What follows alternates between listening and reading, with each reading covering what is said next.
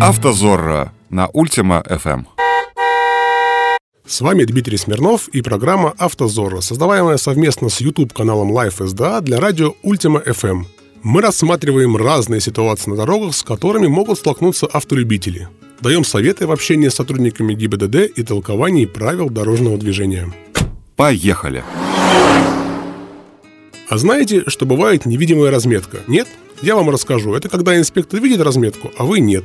Сегодня поговорим про обгон в условиях отсутствия дорожной разметки и о том, как не попасть на уловки с той самой невидимой разметкой. Ситуация из жизни. Трасса, незагруженная дорога и напрочь стертая весной разметка. Впереди появляется трактор, водитель которого вежливо прижимается к обочине. В условиях прекрасной видимости и отсутствия встречных авто вы уверенно объезжаете трактор, продолжая любоваться красотами за окном – но через несколько сотен метров взмахом черно-белого жезла ваша поездка прерывается, а инспектор ДПС уверенно поясняет, что вы совершили обгон в запрещенном для этого месте, добавляя, что наказание за совершенное правонарушение достаточно серьезно – лишение прав. Что же делать? Это важно запомнить. Во-первых, надо уточнить, чем именно был запрещен обгон. Вариантов немного. Правила дорожного движения, установленные знаки или разметка.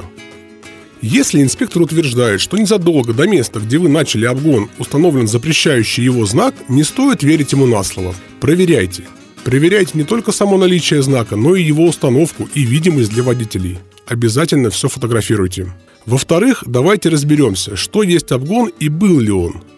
Исходя из правил дорожного движения, обгон – опережение одного или нескольких транспортных средств, связанное с выездом на полосу, предназначенную для встречного движения – как видно, обязательным условием обгона является выезд на встречную полосу. Это, кстати, также видно и из текста статьи 12.15 КОАП, по которой, скорее всего, вас будут пытаться привлечь к ответственности. Так вот, та самая ответственность установлена именно за выезд в нарушение ПДД на полосу, предназначенную для встречного движения.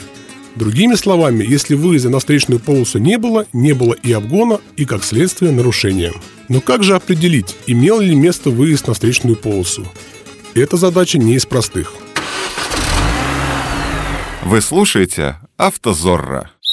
На видеозаписи инспектора видно, что вы двигаетесь примерно посередине дороги.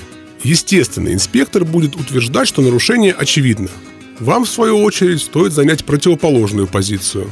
Спокойно и уверенно поясните, что свою полосу вы не покидали, а знаки, на которые ссылается инспектор, установлены с явными нарушениями, и их прочтение заблаговременно не обеспечивается. Следите за тем, чтобы схема была составлена правильно, с указанием мест установки знаков. Если разметка отсутствует, это также должно быть отражено в схеме. Не согласны со схемой? Так и укажите на ней. В объяснении поясните, что разметка отсутствует, а знаки ввиду плохих погодных условий или неправильной установки незаметны для водителя.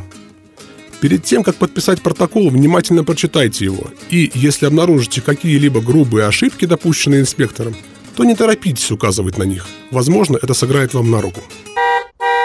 Подведем итоги. Итак, помните, обгон обязательно связан с выездом на встречную полосу. Нет выезда – нет обгона. Лишение прав – максимальная санкция. В абсолютном большинстве случаев суд ограничивается штрафом. По возможности возьмите номера телефонов у очевидцев. Их показания могут помочь вам в суде. Друзья, надеюсь, наши советы помогут вам чувствовать себя уверенно в общении с сотрудниками ДПС. Удачи вам на дорогах!